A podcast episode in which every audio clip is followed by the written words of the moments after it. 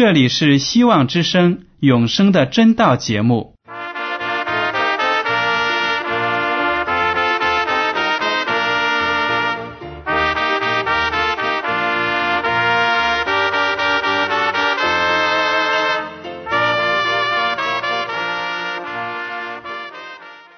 亲爱的听众朋友们，你们好，我是艾德，很高兴今天能和你们在永生的真道这个栏目中见面。耶稣说：“听上帝的话语，并且遵守的人是最有福气的。”所以，艾德现在能够通过电波和你们分享上帝的教导，感到十分快乐。我也希望众位弟兄姐妹。还有那些正在寻求真道的朋友们，也能够珍惜这段时光。大家不妨在手边准备好纸和笔，将今天讲到的要点和经文章节做些记录，以便过后自己再亲自查考圣经。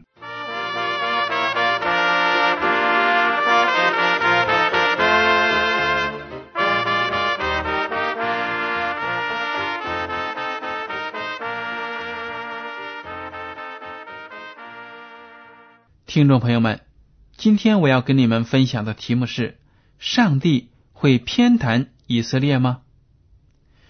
在我们的生活当中呢，有些人觉得自己做了基督徒，上帝呢就应该在事实上都护着自己，偏袒自己。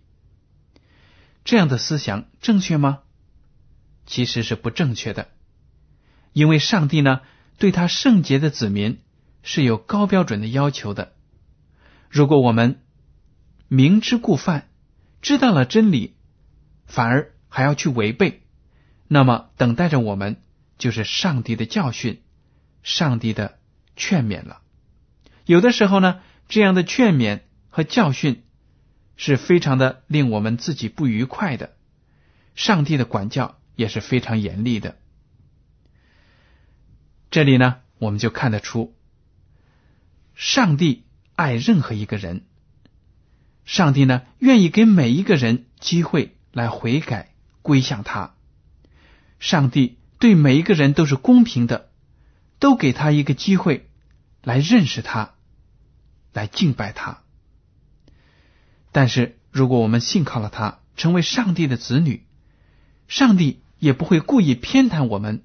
当我们做错了事情的时候呢，上帝就视而不见，不是这样的。上帝对我们会有更高的要求。如果我们犯了错，最重要的是呢，我们能够认识到自己的错，能够积极的来到上帝的面前，主动的承认错误，寻求上帝的宽恕，这才是一个正确的方法。许多的基督徒呢，因为对这一点认识的不足，他们在另外一件事情上呢。也有错误的认识，那是什么样的事情呢？那就是许多人对以色列这个民族呢有一种迷信的观念，认为在旧约的时候，上帝赐福亚伯拉罕，而且赐福他的后裔，那么他所拣选的亚伯拉罕的后裔以色列民族呢，就能够得到上帝的偏袒，不管以色列怎么样。上帝都会爱他，都要拯救他。所以在现代呢，很多的基督徒对以色列复国这一历史事件，怀有一种脱离圣经的盲目吹捧，并且固执的以为呢，以色列是上帝的选民，不管以色列如何的背弃上帝，上帝都是无条件的偏袒他。从历史上来看呢，这不是事实。从圣经的真理上来看呢，这也不是正确的，因为上帝对以色列就好比对你和我每一个基督徒来说，都有非常严格的要求，要让他信靠自己。当他信靠了上帝的时候呢，上帝才能够把各种各样的福气加给他。好了，刚才提到很多的基督徒呢，对以色列复国这一历史事件。盲目的吹捧，他们把一九四八年以色列复国这个事件和此后的一系列战争中以色列顽强的存活看成是上帝的神圣干预。这样的看法呢，其实是不符合圣经的原则的。我们有必要认真的思考，因为对以色列的错误认识呢，直接影响到了对末后的预言的正确理解。首先，我们要牢记，上帝对人的应许都是有条件的，只要顺服，我们就能得到上帝的福气；背叛就会招致灾难。旧约的生命记二十八章就明白的表示了上帝对以色列民族的告诫。耶利米书十八章也记录了上帝同样的话语。耶利米书十八章七到十一节，我们来读一下：我何时论到一邦或一国说要拔出、拆毁、毁坏？我所说的那一帮，若是转意离开他们的恶，我就必后悔。不将我想要施行的灾祸降与他们。我何时论到一邦或一国说要建立栽植？他们若行我眼中看为恶的事，不听从我的话，我就必后悔，不将我所说的福气赐给他们。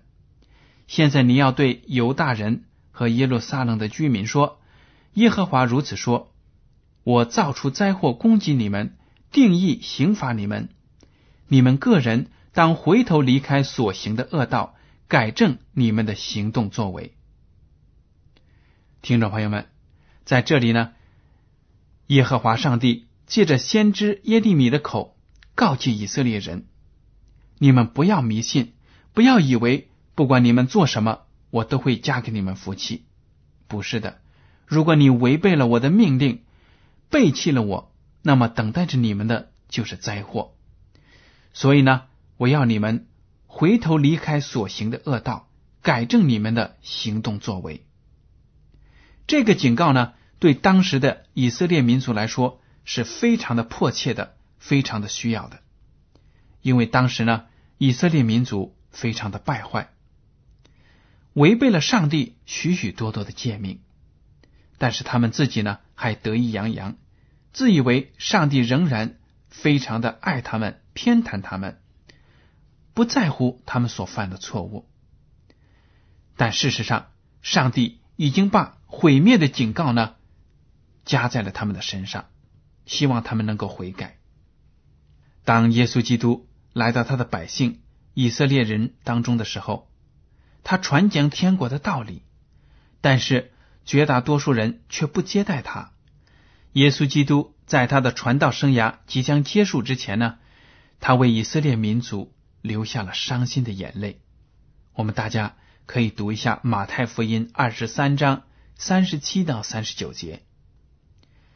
耶稣基督这样悲叹道：“耶路撒冷啊，耶路撒冷啊，你常杀害先知，又用石头打死那奉差遣到你这里来的人。我多次愿意聚集你的儿女，好像母鸡把小鸡聚集在翅膀底下。”只是你们不愿意看呐，你们的家成为荒场，留给你们。我告诉你们，从今以后，你们不得再见我，只等到你们说奉主名来的是应当称颂的。听众朋友们，耶稣基督作为创造以色列民族的上帝，悲叹说：“你们历代以来拒绝并且杀害。”我所差派来的先知拒绝我加给你们的福气，所以呢，你们有祸了。只要等到你们悔改的时候，承认我是你们救主的时候呢，你们才能够有福气。耶稣基督还曾责备那些祭司长和法利赛人说：“所以我告诉你们，上帝的国必从你们夺去。”赐给那能结果子的百姓，这些能结果子的百姓呢，就是你和我属灵的以色列人。虽然我们曾经是外邦人，跟以色列民族呢相距很远，但是因为我们接受了耶稣基督，我们就成为属灵的以色列人，上帝的真儿女。加拉太书第三章二十六到二十九节说：“所以你们因信基督耶稣，都是上帝的儿子；你们受洗归入基督的，都是披戴基督了，并不分犹太人、希腊人、自主的、为奴的，或男或女，因为你们在基督耶稣里都成为一了。你们既属乎基督，就是亚伯拉罕的后裔，是照着应许承受产业的了。”这里讲的非常的美妙，就是说呢，当我们接受了耶稣基督，成为上帝的儿女之后呢，不管我们是哪一个国家的人，不管我们有学问还是没有学问，有钱还是没有钱，也不管我们的年龄和性别，我们都成为上帝的儿女，在基督耶稣里合为一了。好了，接下来我要跟大家。讲的是呢，亚伯拉罕作为万国的祖先，他是属灵的以色列人的真正的祖先。亚伯拉罕呢，并不仅仅是犹太人的祖先，也并不是像那些阿拉伯人所说的，是阿拉伯人的祖先。亚伯拉罕呢，是上帝所拣选的，他的后裔要繁衍。生息，上帝说：“我要赐福你，让你成为万国之父。”希伯来书第十一章第八到第十节，我们来读一下。亚伯拉罕因着信蒙召的时候，就遵命出去，往将来要得为业的地方去。出去的时候还不知往哪里去，他因着信就在所应许之地做客，好像在异地居住帐篷。与那同盟一个应许的以撒、雅各一样，因为他等候那座有根基的城，就是上帝所经营、所建造的。亚伯拉罕是万国之父，而且呢是信心之父，因为当他听到上帝的指引的时候，他毫不犹豫的跟随了上帝的指示，离开了自己的家乡，带着自己的财产呢。艰难的到上帝所指定的地方去生活，就是因为他有这样的信心，才得到了上帝的喜悦，成为万国之父。在接下来的希伯来书第十一章其后的一些经文里呢，保罗又列出了许多的人物，表明呢，这些人是凭着自己的信心得到上帝的赞许。得到上帝的喜悦。第十三到十六节，我们来读：这些人都是存着信心死的，并没有得着所应许的，却从远处望见，且欢喜迎接，又承认自己在世上是客旅，是寄居的。说这样话的人，是表明自己要找一个家乡。他们若想念所离开的家乡，还有可以回去的机会。他们却羡慕一个更美的家乡，就是在天上的。所以，上帝被称为他们的上帝，并不以为耻，因为他已经给他们预备了一座城。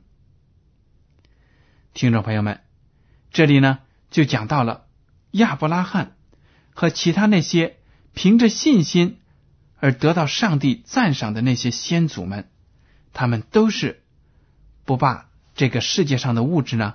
看得很重要，他们把上帝的天国看得比任何事情都要重要，所以他们羡慕一个更美的家乡，那就是在天上上帝为他们预备的一个家乡。正因为他们有这样的信心，所以他们都是真正的以色列人。如果你和我也对上帝有坚定不移的信心，把我们的生命完全的交托在他的手中，那么我们也是真正的以色列人。好了，接下来我就要跟大家讲一讲，上帝为什么要拣选以色列民。既然上帝从起初就能看到幕后的事情，他也知道以色列民一再的背弃他，为什么还要拣选以色列民呢？其实啊，上帝拣选这个民族。是为了把福音传给外邦人。如果一个民族在传福音的工作上有份，那么这个民族呢是有福气的。如果一个人得救了，而且在传福音的事情上有份，那么他也是有福气的。在我们为主工作的过程当中呢，我们自己也能够得到非常美好的造就。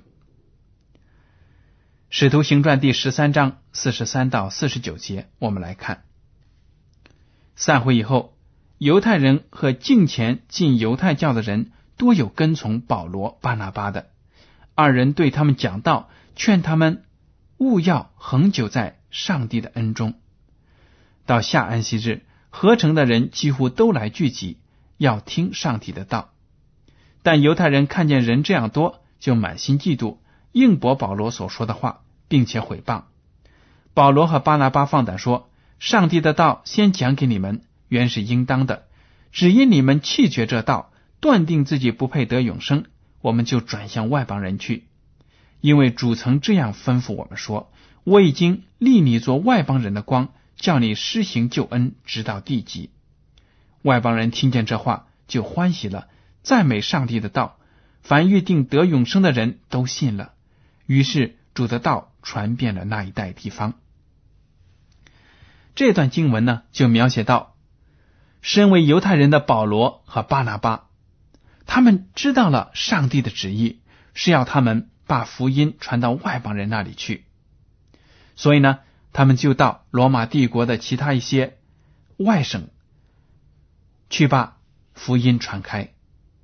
他们往往到了一个城市呢。就进入当地的犹太会堂，因为那里有虔诚的犹太人，还有一些虔诚的外邦人。他们虽然信奉上帝，但是却不知道耶稣基督的救恩。于是呢，保罗和巴拿巴就在犹太的会堂里向他们传道。结果呢，有很多人就信从了基督的福音，但是也有一些犹太人。不愿意接受这福音，而且呢，满心的嫉妒，要批驳、诽谤保罗和巴拿巴。于是保罗和巴拿巴就对他们说：“上帝的道先讲给你们，原是应当的；只因你们弃绝这道，断定自己不配得永生，我们就转向外邦人去。因为上帝呢，把得救的福音最先告诉了自己所拣选的以色列人。”要让他们向其他的那些外邦人呢传达上帝的福音，发出上帝的真光。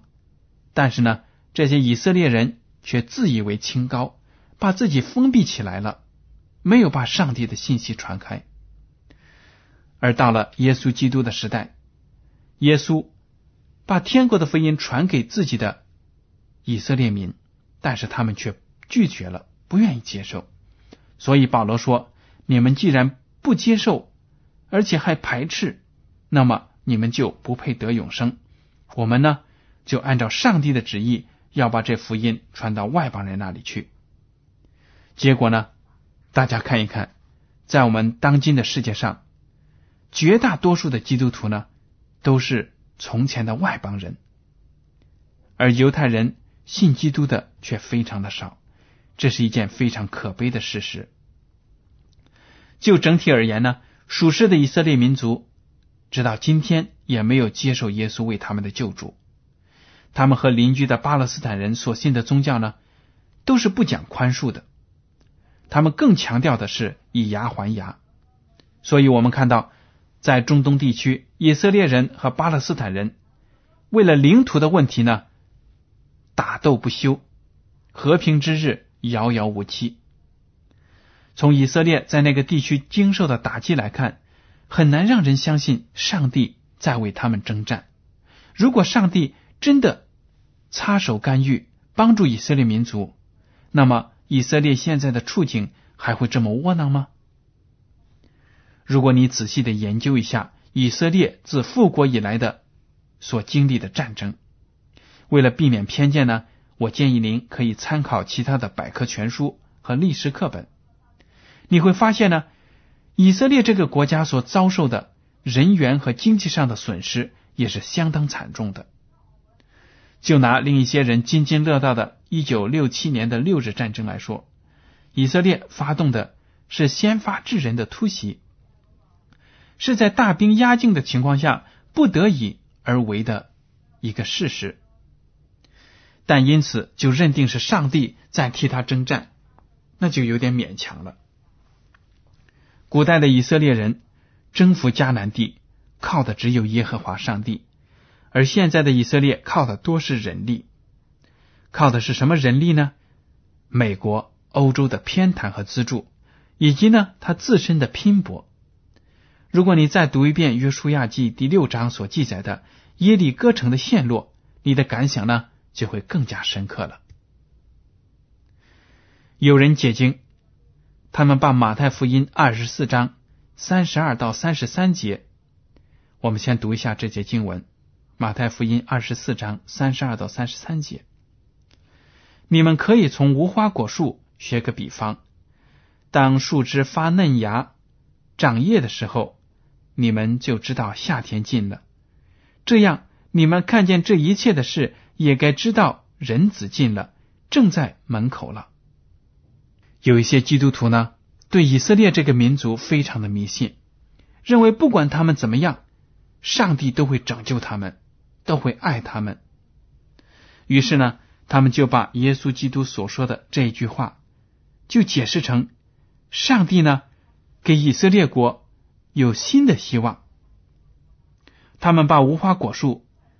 解释成是以以色列的象征，然后呢，把树枝发嫩长芽解释为以色列复国。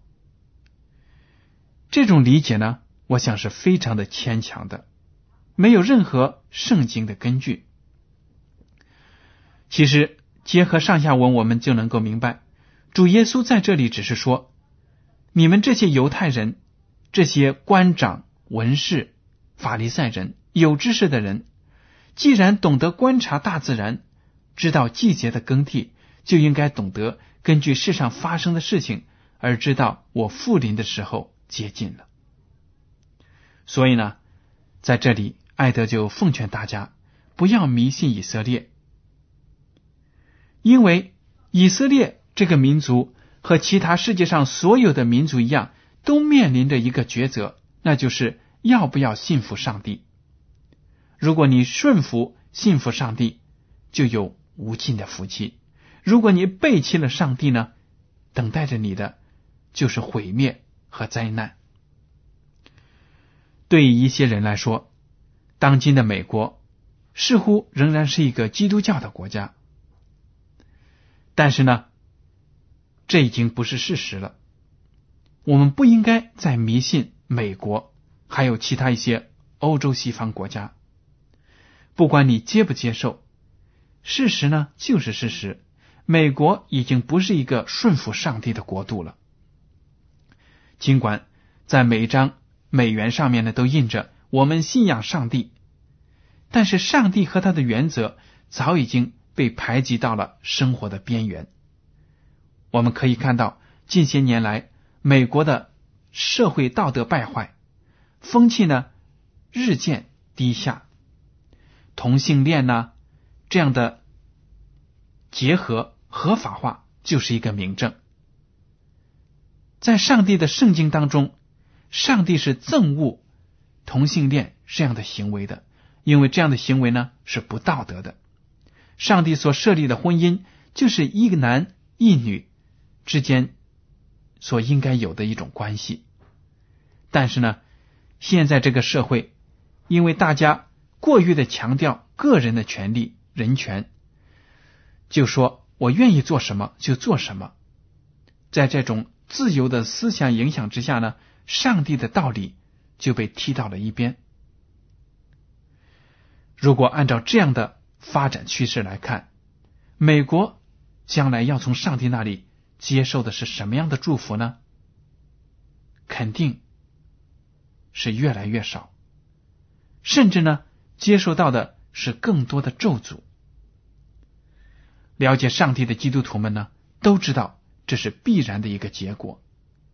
如果你顺服了，就有上帝的福气；如果你背弃了，就得不到上帝的福气。这个世界所经历的各种自然灾害、越来越多。